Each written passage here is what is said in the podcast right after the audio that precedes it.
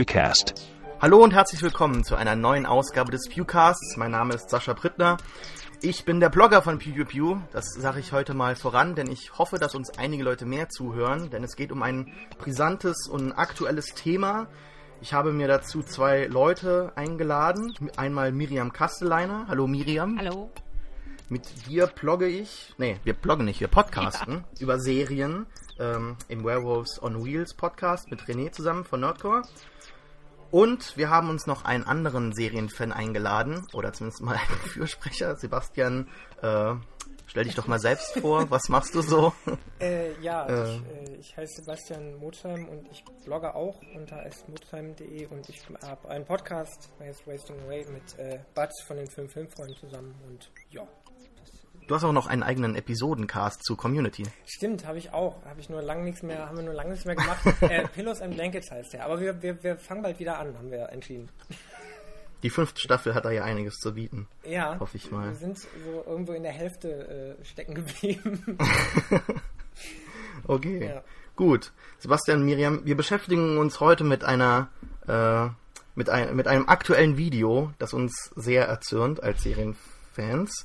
Wir beschäftigen uns mit der Filmanalyse von Wolfgang M. Schmidt Jr. auf YouTube, der ja ansonsten sich mit Filmen auseinandersetzt, dieses Mal jedoch sich auf Serien konzentriert hat, denn viele Leute haben ihn gefragt, hey, guckst du denn nicht auch Serien? Weil viele Leute sich eben mit Filmen und Serien auseinandersetzen, aber er macht da eine sehr scharfe Trennung, hat da ein ähm, Video produziert mit Fatboy Films, die alle seine Videos produzieren, das, naja, sehr steile Thesen beinhaltet. Ich würde mal behaupten, dass es sich lohnt, das Video anzuschauen. Ich würde sagen, das ist die Basis, um überhaupt zu verstehen, warum wir hier jetzt reden, warum wir uns teilweise aufregen, warum wir vielleicht auch an einigen Punkten zustimmen. Deshalb hier mal vielleicht Stopp machen, das Video zuerst gucken, dann weiterhören. Ansonsten aber, falls das jetzt jemand nicht tun möchte, haben wir Miriam, die äh, gute Vorleserin für den oh, super, Podcast. Ja. Mhm. Die liest jetzt mal die Beschreibung vor und verhaspelt sich nicht dabei, gell? Mhm, ich versuch's. okay, also. Ich lehne Fernsehserien ab. Ich habe mich etlichen Serien ausgesetzt. Serien, von denen zu lesen und zu hören war, sie seien genial, große Kunst, narrative Revolutionen, hochspannend, von gesellschaftlicher Brisanz und so fort. Zugegeben, es gab bisweilen ansprechende Szenen, witzige Dialoge, originelle Figuren, kluge Blickrichtungen. Aber all das rechtfertigt meines Erachtens den hohen Zeitaufwand, will man sämtliche Staffeln einer Serie sehen, leider überhaupt nicht. Immer war ich enttäuscht und verlor nach zwei bis drei Stunden die Lust. Warum sollte ich mir von zum Beispiel Mad Men, Breaking Bad, True Blood, House of Cards mehr als drei, vier Folgen an, äh, ansehen? Das Konzept ist durchschaut, die Ästhetik erkannt nur mir natürlich völlig überraschende Wendungen im Plot oder eine noch viel überraschendere Charakterveränderung der Hauptfigur vorge vorgeführt zu bekommen? Alle Serien bedienen mehr oder weniger ein naives Rezeptionsmuster, das für Trivialkultur so typisch ist. Was geschieht als nächstes? Who done it? Große Filme zeichnet gerade aus, dass diese Frage eigentlich keine Rolle spielt. Im Gegenteil, kennt man das einmal den Plot eines großen Films, sagen wir aus Hitchcocks Psycho, muss man sich nicht mehr länger auf das Was geschieht konzentrieren, sondern kann auf das Wie geschieht es seinen Fokus richten. Eine ästhetische Erfahrung ist an das Wie geknüpft, das Was ist nebensächlich. Das Wie aber ist bei einer Fernsehserie nicht über 20 Stunden interessant. Serien sind gute Kunstgewerbe, mehr nicht. Wenn der Film ein konzentrierter Brühwürfel ist, dann ist die Serie die gestreckte, verwässerte Suppe. Sicherlich hat sich die Qualität der amerikanischen Fernsehserie deutlich verbessert, und so entstehen gepflegte Unterhaltungsprodukte, die zu berechtigter Zerstreuung einladen. Mit Kunst jedoch hat das wenig zu tun. Nur weil etwas lange dauert, muss es noch lange nicht von ästhetischer Größe sein. Viele Kritiker, Zuschauer und Analytiker wollen jedoch die Serie zur hohen Kunst erheben. Vermutlich ist dies als ein Ausdruck schlechten Gewissens zu verstehen. Wochen und Monate mit Seriengucken zugebracht zu haben, das muss man irgendwie rechtfertigen. Doch warum der Aufwand? Lasst uns wieder ins Kino gehen. Okay, vielen herzlichen Dank, Miriam. Ähm, das Video grenzt meiner Meinung nach teilweise an Satire und Sebastian hat eigentlich schon die passendste Antwort gestern Nacht gepostet mhm. auf YouTube. Ähm, das möchte ich dann trotzdem empfehlen. Äh, was hat dich dazu, also wir verlinken das jetzt auch in den Show Notes dann. Sebastian, was hat dich dazu motiviert, das äh, Video zu parodieren und zu sagen, ja, warum ich keine Bücher mag? Ähm, ja, ich habe das Video halt gestern Nachmittag irgendwann unterwegs gesehen und äh, habe dann mit einem äh, Freund haben, haben wir halt dann so ja halt den Witz darüber gemacht, dass man das gleiche auch eigentlich eins zu eins alle seine Argumente auf Bücher ummünzen könnte und dann habe ich halt gesagt, ja, dann mache ich heute Abend jetzt mein Video, warum ich keine Bücher mag, was eigentlich nur ein Witz war, aber dann konnte ich nicht schlafen und habe es wirklich gemacht. äh, ja, das ist eigentlich die ganze Geschichte. ja, wir hatten uns vorher abgesprochen, einen Podcast zu machen auf Twitter. Ja, stimmt, wir waren nämlich stimmt. alle relativ äh, wütend und wollten da mal was drüber erzählen. Ähm, dann machen wir das trotzdem mal noch. Ja. Also, ja. das Video beginnt ja eigentlich mit einem persönlichen Statement, ja. Also, er beginnt in seiner ähm, subjektiven Perspektive und sagt, er kann damit nicht viel anfangen. Glaubt dann aber gleichzeitig dann in die Objektivität überzugehen und beginnt mit Thesen. Ja, also warum, fragt er, soll ich mich denn so stundenlang damit beschäftigen, wenn nichts Neues passiert? Gleichzeitig spricht er den Serien ihren äh, Revolutionsstatus irgendwo ab. Er hat sie zwar, wie er sagt, selbst nur sehr sporadisch geschaut. Ja, sagt dann, aber dann von den Revolutionen hat er nicht viel mitbekommen. Das sind ja schon relativ starke Aussagen, würde ich mal behaupten, denn ja, die Innovationen sind ja nicht neu. Es geht eher darum, dass die neu fürs Fernsehen sind und dass hier eine Angleichung an die Kinoqualität stattfindet. Dem stimmt er auch zu. Er sagt, die Fernsehserien haben vom Film gelernt, aber gleichzeitig sollte man doch lieber ins Kino gehen. Sebastian, warum sollte man trotzdem Fernseh schauen? Oder könnte man vielleicht beides tun? Ja, eben. Also ich, äh, ich, ich verstehe nie den Gegensatz. Ähm, äh, also ich finde, warum soll man Fernsehen schauen? Weil es einfach zu viel Gutes gibt, um es zu ignorieren. Und es ist halt, er, er, führt halt irgendwie so drei Serien auf, was glaube ich die drei Serien sind, die er in den letzten Jahren im, im deutschen Feuilleton gelesen hat, weil weiter geht sein Blick auch nicht. Und äh, fand die doof und schließt daraus, äh, schließt da, davon darauf, dass das ganze Medium irgendwie ähm, ja zu ignorieren ist. Aber es ist einfach nicht, also diese Trennung irgendwie Film und Fernsehen, die gibt es einfach nicht mehr. Ähm, es ist ja auch nicht, es ist auch einfach nicht mehr so, dass sich irgendwie, dass man Filme nur im Kino guckt und das ist und äh, ja, es verwischt sowieso alles und es verwischt auch irgendwie es ist auch nicht mehr so, dass, dass Leute nur ins in, äh, Fernsehen machen, um, also früher hieß es ja, Regisseure gehen ins Fernsehen, um Geld zu äh, verdienen und äh, ins Kino, um ähm, um sich zu verwirklichen und das ist einfach nicht mehr so. Ähm, es gibt genug irgendwie äh, große Filmemacher, die sich irgendwie am, am, Fernsehen als neues Medium versuchen. Und es bietet einfach auch Möglichkeiten, die der Film nicht hat. Es ist ja durchaus interessant, ähm, wie ja, sich auf, auf einer größeren äh, Breite mit einem Thema zu beschäftigen. Mhm. Ja. Miriam? Ähm, ja, also mir fällt da die, die ganz starke Trennung auf, die es damals vor 20 Jahren vielleicht gab, ähm, was Schauspieler angeht. Also damals konnte man sich entscheiden, entweder war man Serien oder war man, man, man war Filmschauspieler. Und heutzutage hat man sehr viele Filmschauspieler, die in Serien sehr erfolgreich sind oder eben Leute, die aus Serien heraus dann in den Film wechseln. Also da gibt's nicht mehr diese, die, diese Schande, die es früher gab. Wer einmal in der Serie landet, der hatte keine Karriere mehr in Hollywood. Und das war vielleicht vor 20 Jahren oder so, aber heutzutage kann man das jetzt nicht mehr sagen ja, also Film und Serien haben sich einfach angenähert. Ja. Es war ja im Prinzip, geschichtlich ist ja Fernsehen jetzt nicht irgendwie die kleine Version von Film, sondern es ist bebildertes Radio. Also die meisten Fernsehformate kommen ja aus dem Radio. Und deswegen war es, glaube ich, lange Zeit mal so, dass die Ästhetik nicht unbedingt eine Rolle spielte, sondern es waren halt Radiositcoms, wo man irgendwie eine Kamera vorgestellt hat. Aber das, die Zeit ist, glaube ich, vorbei. Mittlerweile sind Film und Serien eigentlich sehr zusammengewachsen, was Ästhetik angeht und was auch die Wahrnehmung angeht in der Kritik und so. Und dadurch ist es eben auch nicht mehr das Stigma, irgendwie, dass sich Leute, ja, dass sich Leute, die, die wirklich was können und die wirklich Ambitionen haben, nicht mehr an Serien rantrauen. Ich würde sogar so weit gehen und sagen, dass Serien eine Plattform bieten für Schauspieler zu zeigen, was sie können, was Filme eine Zeit lang nicht konnten. Also wenn ich mal an äh, Brian Grant Cranston oder an Peter Dinklage denke, ich denke mal, dass die ohne Serien nie das hätten zeigen können, was sie wirklich können. Weil in Filmen hat zum Beispiel Peter Dinklage immer seine festgelegte Rolle gehabt, dass er irgendwie, keine Ahnung, irgendwelche Weihnachtselfen oder irgendwelche Kleinwüchsigen gespielt hat, nur eben, weil sie einen Kleinwüchsigen gebraucht haben.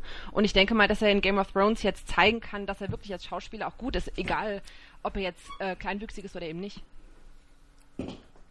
Ja. Ja. Und das hätte man im Film vielleicht ihm nie so die Rolle also zugestanden oder ihm das so, ja, ermöglicht ja. jedenfalls. Ja, sagen wir so, es ist im, im, äh, im, im Serienformat mehr Platz für solche Rollen. Im, im Film ähm, ist da auch definitiv Platz, aber manchmal wird das dann halt einfach so auf die Seite geschoben ins Comic Relief und dann fehlt halt oftmals auch einfach die Zeit, das dann wirklich mhm. komplex auszugestalten und zu erforschen, die Psyche dieser Leute genauer zu betrachten. Ähm, er sagt ja auch, dass Serien allgemein ein Kulturprodukt zum Nebenher konsumieren sind. Ja, also es geht ihm darum, dass man nicht seine gesamte Aufmerksamkeit auf die Serie äh, legen muss, sondern man kann auch irgendwas nebenbei machen, man kann mal Folgen verpassen. Und er sagt, das ist auch einfach so, das ist okay, denn das Virtuose liegt darin, in einer Szene die Welt zu erklären. Serien sind geschwätzig und könnten eigentlich viel kürzer erzählt werden. Und da sehe ich halt einfach hier die Chancen von, von Serien, ja, hier halt eher genauer und detaillierter zu gestalten. Und das ist, denke ich, auch wichtig. Aber ich, ja, ich also finde, er verwechselt hier die Form und Inhalt. Es gibt sicherlich Serien, die man nebenher schauen kann, aber genauso gut gibt es Filme, die ich nebenher laufen lassen kann. Und äh, genauso gut gibt es Filme, die anstrengend sind zu schauen oder Serien, bei denen ich nicht einfach, also wenn ich Game of Thrones nicht kenne und nebenher laufen lasse und mal ab und zu hinschaue, dann verstehe ich nicht, was da passiert. Oder auch, ja, ja gibt es wahrscheinlich auch andere Serien jetzt noch, aber die fällt mir jetzt spontan ein. Ich finde auch, es ist, es, es wird hier über Serien wirklich so ähm, hinweggezogen, so als ob die einfach sehr äh, homogen sind und nicht mhm. eben so unterschiedlich, ja. wie sie heutzutage in ihrer Ausprägung tatsächlich sind. Ähm, zum Beispiel werden Serien wie Louis oder Community, die tatsächlich äh, revolutionierend sind fürs Fernsehen und ähm, mit äh, Tropes spielen, mit Erwartungen, mit ähm, teilweise Parodien arbeiten, ganze Figuren oder oder oder Genre äh, Genres anhand von äh, Figuren abarbeiten und dekonstruieren. Das ist das ist schon ganz großartig und das wird hier einfach so ein bisschen komplett ignoriert, denke ich. Er, er gibt zwar ja zu, dass er sich nur sporadisch damit beschäftigt hat, aber gleichzeitig dann so eine ähm, starke Aussage über YouTube zu verbreiten, das ist halt schon krass, ja. wenn er sich halt nur so wenig angeschaut hat. Das ist halt, als ob jemand, du sagst es, glaube ich, du in deinem Video, man liest sich die 20 Seiten durch von, von irgendeinem Klassiker und sagt, ja gut, das brauche ich nicht. Äh, ja, ich meine, das ist ja auch irgendwie okay, wenn er sagt, ich habe jetzt ein paar Serien geguckt und es interessiert mich nicht. Aber genau. er, er, hat ja einen Objektivitätsanspruch. Er sagt ja wirklich darauf das basierend, das, das ist keine Kunst. Und wenn ich so eine Aussage tätigen will, dann muss ich auch mal ein bisschen mehr recherchieren und mir auch mal was angucken, was vielleicht nicht irgendwie äh, schon im Deutschen durchs deutsche Feuilleton gegangen ist, weil da sind halt wirklich nur die letzten, äh, die Serien, die eigentlich schon durch sind. Ähm, also sowas wie Louis zu ignorieren, wenn man irgendwie pauschal über Serien sprechen möchte, heutzutage, äh, das disqualifiziert eigentlich von vornherein. Also vor allem, wenn er dann mit sowas wie Virtuosität kommen möchte. Ähm, also wer, wer, irgendwie die, die, die ähm, Soda's the Fat Lady Folge hier von der letzten Louis-Staffel gesehen hat äh, und dem nicht irgendwie eine gewisse Virtuosität unterstellt, der, der schaut nur, er sieht nicht. ja, das stimmt, das würde ich. Ähm, aber er sagt ja auch, man kann auch mal eine Folge verpassen was man durchaus bei den älteren Staffeln von Louis tun könnte. Also ich äh, spiele jetzt hier mal den Anwalt des Teufels. Ähm, das stimmt, aber die sind ja auch, die sind ja auch einfach self-contained. Das ist ja keine genau. weiterführende, äh, also keine durchgehende Geschichte. Ja. Aber ich frage mich, weshalb das dann negativ ist. Also er sagt das und das kann man ja als, als Statement bringen, aber weshalb muss es negativ sein, wenn man eine Folge verpassen kann? Was ist daran das Negative? Das habe ich nicht verstanden. Das ist eine gute Frage. das ist mir auch unklar. Weil natürlich gibt es Serien, bei denen man eine Folge verpassen kann, aber ich würde das eher als was Positives sehen, weil es Leuten den Einstieg erleichtern kann, natürlich in eine Serie reinzukommen und die dann weiterzuschauen und sich daran zu erfreuen. Ja, ich denke, wir dürfen jetzt hier nicht so pauschal von Serien sprechen, sondern wir müssen ja, dann ja. genau schauen, ähm, wie das Konzept der Serie ist, ob es hier von einer ähm, sehr klar narrativ durchstrukturierten Serie ist, äh, äh, wie, wie, wie Breaking Bad, ja, mhm. also ob das der Fall ist, oder ob wir jetzt eine Serie haben wie Louis, die sich ja ihrer äh, ihrer Unterschiedlichkeit durchaus bewusst ist, ja, also nicht eine Folge ist wie eine andere und oftmals ist es fast schon irgendwo eine Variety-Show. Also Louis, äh, Louis C.K. zeigt dann, dass er Stand-up kann. Er hat dann irgendwie was, so, so einen kleinen Sketch, den man vielleicht bei SNL findet. Und am Ende hat er dann irgendwie einen Moment aus dem Leben, ja, ja. wo er halt dann tatsächlich schauspielert. Und, ähm, und eine hat, andere Folge dann, ja. Ja, und dann hat er halt wieder, dann macht er auch Sachen wie irgendwie mal ein Arc über sechs Folgen, was eigentlich schon genau. ein kleiner Film ist. Also diese ganze genau. äh, äh, Elevator-Storyline. Mhm. Und ja, man kann doch nicht, also man kann doch bei so einer Serie nicht sagen, dass irgendwie nach drei Folgen hat man die Form und die Ästhetik durchschaut, weil es ist ja gerade, der Reiz dieser Serie ist ja unter anderem, dass man eben nicht weiß, was man mit, neu, mit einer neuen Folge bekommt. Das kann irgendwie eine fast schon ja eine Sketch-Show sein, die mit irgendwie so drei unterschiedlichen Vignetten, die eigentlich nur irgendwie so ein Gag sind, oder es kann der Anfang von einer wirklich langen, eigentlich filmisch, filmischen Story sein, wo man dann mal ja. keine Folge verpassen kann. Zum Beispiel der Flashback zu seiner Schulzeit in der letzten mhm. Staffel. Das war ganz ja, genau, großartig. Genau, das, das, war ja war ja auch irgendwo 60 Minuten, ne? Insgesamt. Ja, das, also es war fast schon so ein kleiner Richard Linklater-Film. Absolut, ja. ja. Hat sich so angefühlt, ja. Ähm, äh, ein weiterer Punkt, der mich wirklich gestört hat im, im, im, im äh, YouTube-Video war, dass er meint, ja, Serien sind mobil und überall zu konsumieren. Ja gut, das ist jetzt nicht das Problem der Serien oder ein Nachteil, es ist womöglich eher ein Vorteil, aber das lässt sich ja auch auf alle, auf alle anderen Medien äh, übertragen. Ich meine, Bücher lassen sich auch überall lesen und auch Filme, ja, also ähm, das, das sehe ich halt überhaupt nicht so. Die Realität sieht komplett anders aus. Da ähm, hat er einfach, glaube ich, nicht genug Erfahrung und ist äh, von irgendeinem Ist-Zustand ausgegangen, der gar nicht existiert. Dann sagt er, ja, man muss sich gar nicht so großartig Zeit dafür nehmen.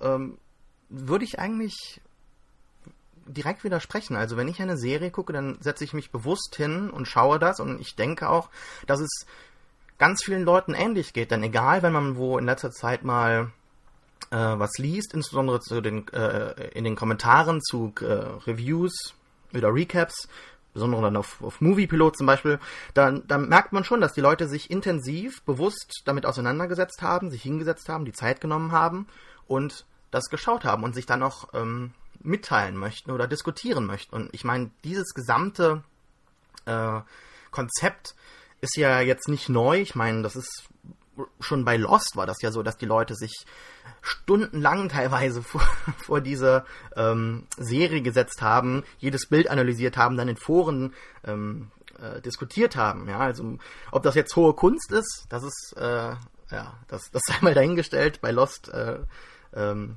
ja, da gehen die Meinungen ja stark auseinander. Aber generell würde ich hier halt, ich, ich sehe den Punkt halt hier nicht. Ich kann mir das nicht erklären, wie er zu diesem Schluss kommt, außer dass er sich eben nicht genug damit befasst hat.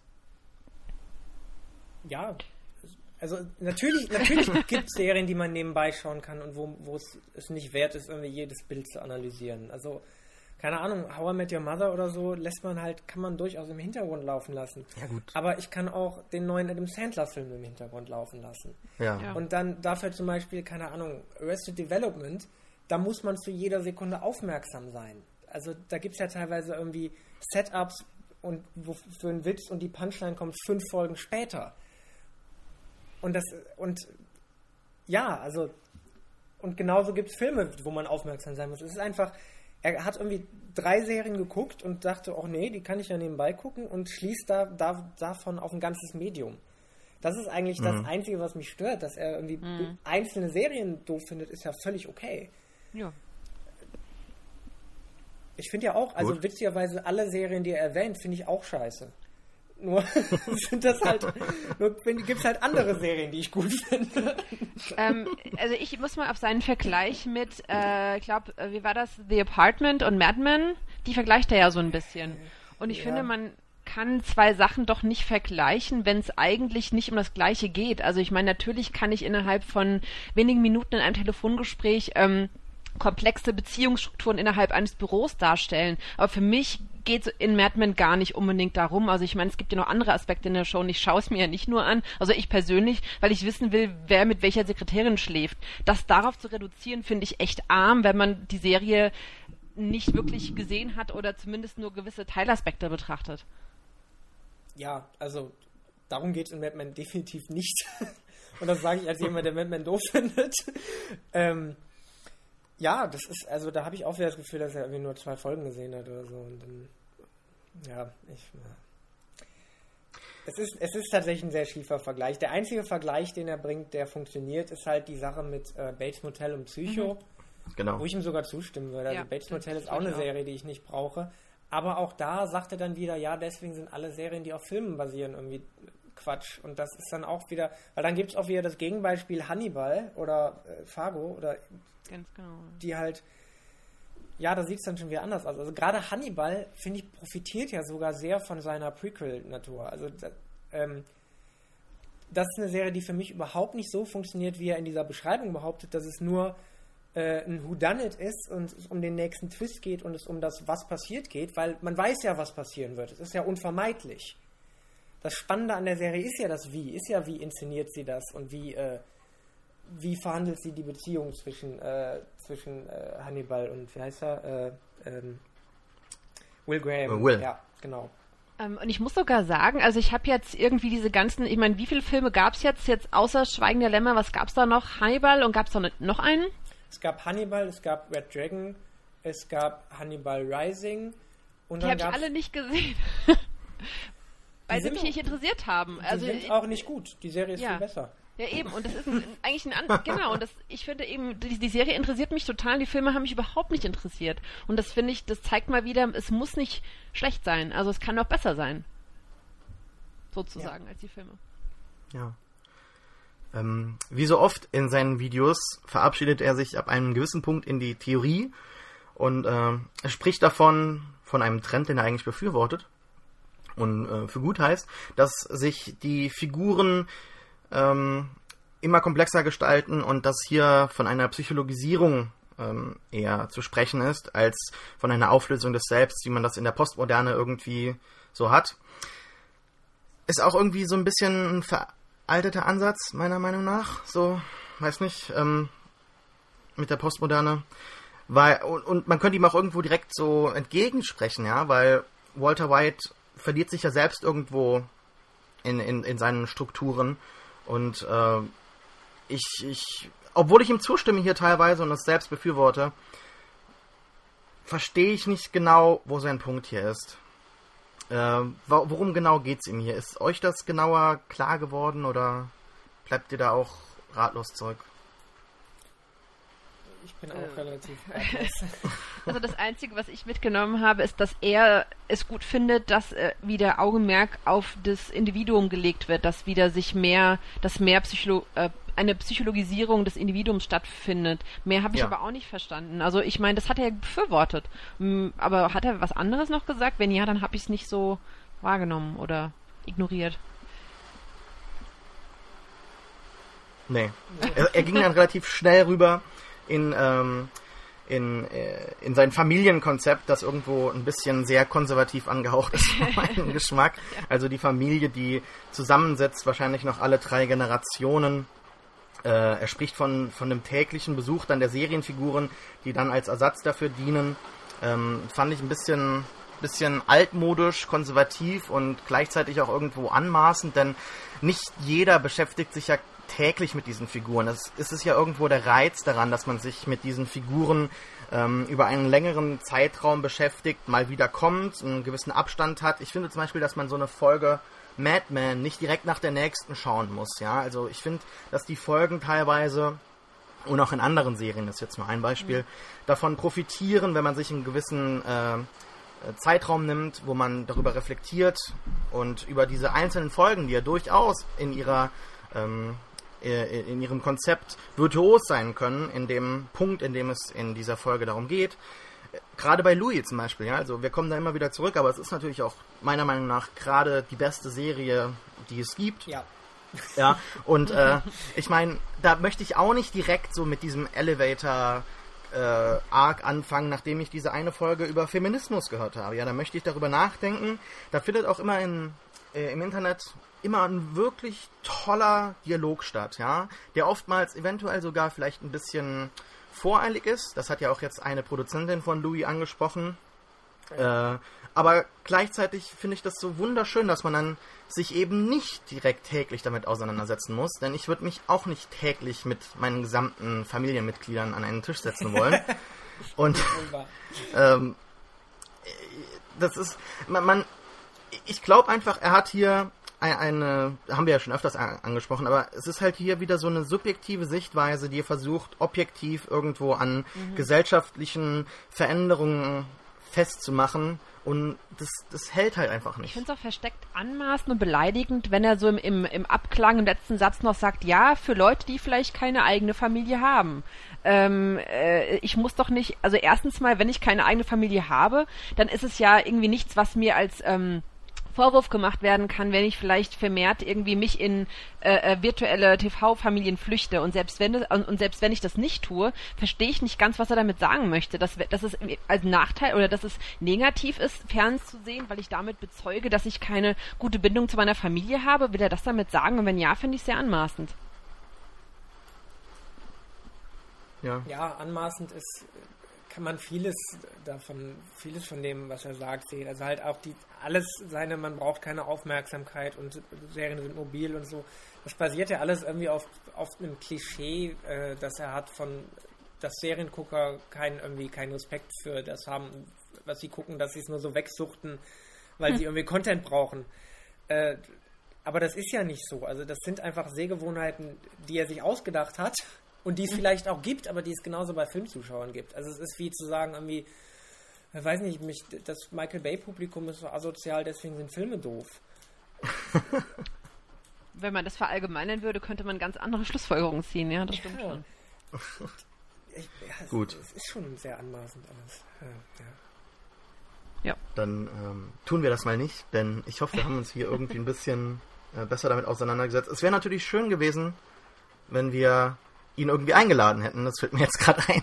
Aber ich fand es auch mal ganz nett, ähm, jetzt nicht jemanden hier zu haben, der sich direkt so wehren kann, denn ich musste mir das Video auch anschauen und durchleiden, während ich nicht äh, antworten konnte und ähm, eventuell unterbrechen äh, konnte. Ist zwar unhöflich, aber teilweise wäre das doch schon irgendwo angebracht gewesen, denn einige der Argumente sind halt sehr leicht zu widerlegen oder zu relativieren. Haben wir noch irgendwas, worüber wir reden wollen? Ähm, vielleicht könnte man generell nochmal über den vielleicht Kunst oder Kunstbegriff sprechen. Also ähm, er erwähnt ja, oder ich denke mal, dass er in seiner seiner Erklärung sehr viel, also die Filme, die er wahrscheinlich meint, sind alles irgendwie künstlerisch wertvolle Filme. Ähm, ich weiß halt nicht, inwiefern etwas Kunst sein muss überhaupt, um daran Freude haben zu können, beziehungsweise wie weit man einen Kunstbegriff dehnen kann.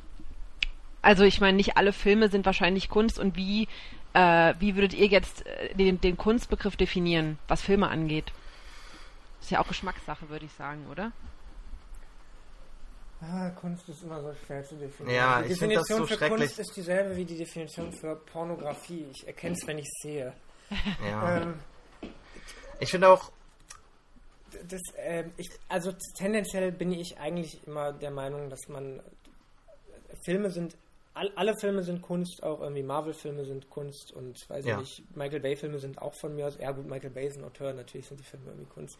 Ähm, aber ja, alles ist äh, irgendwie Kunst und genauso sind auch Serien grundsätzlich erstmal Kunst und ich finde halt, für mich ist Kunst jetzt nicht erstmal wertend. Das heißt jetzt nicht, ähm, dass es gut ist, nur weil es irgendwie Kunst ist, ähm, genau. sondern einfach alles ist irgendwie in irgendeiner Form äh, ist es ein kreativer Ausdruck von irgendwie von Menschen, ja, von Künstlern. Und das kann natürlich irgendwie verwässert sein und, und das kann das kann sein, dass die Künstler sich gewissen Hürden äh, wie irgendwie Studios oder weiß ich nicht, oder Sender oder was auch immer entgegen äh, mit denen konfrontiert sahen und deswegen nicht 100% das ausdrücken konnten, was sie wollten, aber dennoch ist es das macht es nicht zum ja, es ist trotzdem irgendwie Kunst, es bleibt dennoch irgendwie eine, ja, ein künstlerischer Ausdruck. Und ich finde es immer, immer gefährlich, irgendwie jedes, ja einzelne Filme oder einzelne Serien immer einzeln darauf abklopfen wollen, ist das jetzt Kunst oder nicht. Das ist irgendwie. Ja. Er führt nämlich an, an einer Stelle sagt er, ähm, dass äh, Serien keine Kunst seien, sondern dass sie irgendwie nur Teil der Unterhaltungs- oder äh, Industrie, ich weiß nicht, welches Wort er verwendet. Äh, ich glaube Kulturindustrie oder Kulturindustrie. So, so, und wo sind Filme nicht äh, äh, Teil der Kulturindustrie, wo einige Leute Filme machen, um damit Geld zu verdienen? Es kann ja. mir nicht jemand sagen, dass Filme nur Ausdruck reiner persönliches Kunstempfindens und wenn man Geld verdient, ist das so Nebensache, aber die Kunst steht im Mittelpunkt. Das kann man doch für die Masse an Filmen nicht unbedingt behaupten. Ja, ich fand das sehr lustig, weil er sagt das an der Stelle, wo er ähm, Filme mit äh, Gesellschaftsromanen vergleicht und führt dann irgendwie Thomas Mann und Dickens auf und sagt dann, ja, aber wer Dickens gelesen hat, äh, wird doch den Unterschied sehen, sehen, sind nur Teil der äh, Kulturindustrie. Ja, aber Dickens ist auch in Zeitungen erschienen und war im Prinzip. Ganz genau. Also ganz genau. Dickens genau. hat seine Romane als Serien veröffentlicht. da muss ich auch lachen, ja. ja. Weil Dickens ist wirklich jetzt kein Beispiel unbedingt für ähm, ja, kultur kulturelles Hochschaffen von irgendwelchen, also ich möchte nicht, nicht diskreditieren jetzt, aber das, was du sagtest mit, äh, ja, er war schon eher volksnah als ähm, vielleicht.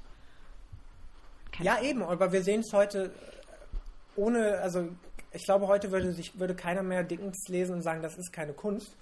Und ich glaube, das ist auch richtig so, weil nur weil er irgendwie ähm, in Zeitungen erschienen ist und auch viel so ne, making shit up as he goes along. Also das ist schon, das ist nicht immer alles durchkonzipiert, aber das macht es nicht, das macht es nicht weniger wertvoll und so. Und das haben wir ja über die Jahrhunderte erkannt. Und irgendwie, wenn, wenn, ich, wenn ich jetzt von ihm höre, äh, ja, Serien sind keine Kunst, weil es ist irgendwie Kulturindustrie, weiß ich nicht, dann habe ich eher das Gefühl, dass er irgendwie den äh, ja den Fehler macht, den man vielleicht damals hätte machen können, wenn man Dickens gelesen hat. Also eigentlich müsste er sich aufgrund seiner eigenen Beispiele müsste er den Schluss ziehen, ja, wahrscheinlich äh, wird in ein paar, in 100 Jahren wird niemand mehr die Diskussion führen. Natürlich sind Serien Kunst.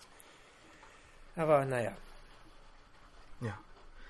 Ich hätte jetzt noch die Idee gehabt, dass wir Herrn äh, Schmidt mal ein paar Serien ans Herz legen, äh, ja. die er vielleicht schauen sollte. Ähm, ja, wir haben jetzt auch öfters mal pauschal von Serien gesprochen. Also wir meinen natürlich ja. nicht How I Met Your Mother oder äh, sonstige Sitcoms. Es gibt durchaus Sitcoms wie Community, die er sich mal anschauen könnte, die ähm, künstlerisch wertvoll sind, wahrscheinlich äh, in seinen Augen hoffentlich. Ansonsten, das wäre ziemlich schade, wenn man Community also man kann ja Community äh, jetzt nicht geschmackvoll äh, interessant finden oder so, aber man muss zumindest irgendwo anerkennen, dass, es, dass die Serie etwas Einzigartiges macht und etwas schafft, was so bisher noch nicht da gewesen ist. Ja, und dass sie, im Serienformat. Dass sie formal eben nicht oder ästhetisch nicht, wie er sagt, nach drei Folgen durchschaut ist, sondern da passiert genau. ja viel Neues und die Serie erfindet sich ja immer wieder neu. Ich weiß aber nicht, ja. ob Community äh, für ihn die passende Serie ist oder wäre, weil ich glaube, dass sie nicht äh, seinem intellektuellen Standard unbedingt entspricht. Ich glaube nicht, dass er viele Sachen da, ja. also dass, dass er viele Sachen versteht, die passieren. Also die ganzen äh, äh, References oder Inside-Jokes oder so, ich glaube, da wird er, würde er Nee, nee, das, das finde ich jetzt nicht als, als, als äh, lang, äh, als langfristiger Zuschauer seiner Serie äh, im Internet hier. ähm, ich bezeichne das jetzt mal so. Ja. ähm, muss ich eigentlich sagen, dass er doch schon sehr, sehr breit gefächert ähm, seine Interessen aufgestellt okay. hat und auch wirklich sehr viel gesehen hat, ja. Und ähm, ich, ich finde auch, dass er sich oftmals äh, gewissem Schund annähert, ja, äh, der ansonsten von sehr vielen abgetan wird, aber er weist da durchaus relativ nette Aspekte auf, die den Film vielleicht jetzt nicht für einen persönlich ähm, besser dastehen lassen, aber es sind trotzdem interessante Punkte und ich finde nicht, dass wir ihn jetzt hier so in diesen Elfenturm nee, äh, ich wollte, stecken müssen. Ich wollte auch nicht seine Allgemeinbildung kritisieren, sondern äh, da, wenn er keine Serien schaut, dann wird er einige Sachen nicht verstehen, auf die Community in Bezug auf Serien Bezug nimmt. Das meinte ich damit. Ja, aber vielleicht kann man, ja. aber ich glaube, dass er trotzdem in der Lage sein soll, zumindest die formalen ja, Reize der Serie Fall. irgendwie ja. zu erkennen. Also und das, was ich ihm, wie wir schon mehrmals sagten, wirklich ans Herz legen würde, ist halt Louis.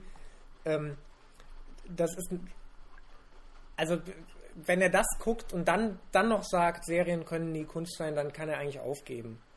Weil, also auch wenn man die Serie scheiße findet oder so, das, das, man kann dem nicht man kann das nicht einfach als irgendwie ein, ein Ergebnis der Kulturindustrie abtun. Allein schon, weil es ist ja wirklich, ähm, es ist ja wirklich ein absolutes Autorending. Also Louis C.K. schreibt alles, führt bei allem Regie, ist Hauptdarsteller, schneidet fast alles selber. Ähm, das gibt es ja bei den meisten Filmen noch nicht mal mehr und es ist halt, it just happens to be on TV. Also es ist halt, es wird halt als Serie gesendet, aber das könntest du teilweise auch ins Kino bringen.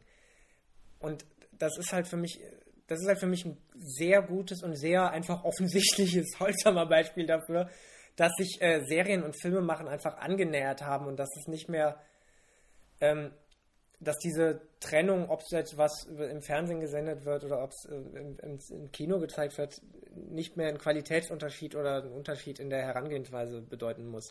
Also das ist wirklich was, was eigentlich jeder, der sich für Fernsehen interessiert, gucken sollte. Und vor allem, wenn man halt mit diesem Kunst-Auteur-Virtuosität-Anspruch rangeht, ähm, dann äh, ist das, glaube ich, die beste Anlaufstelle erstmal.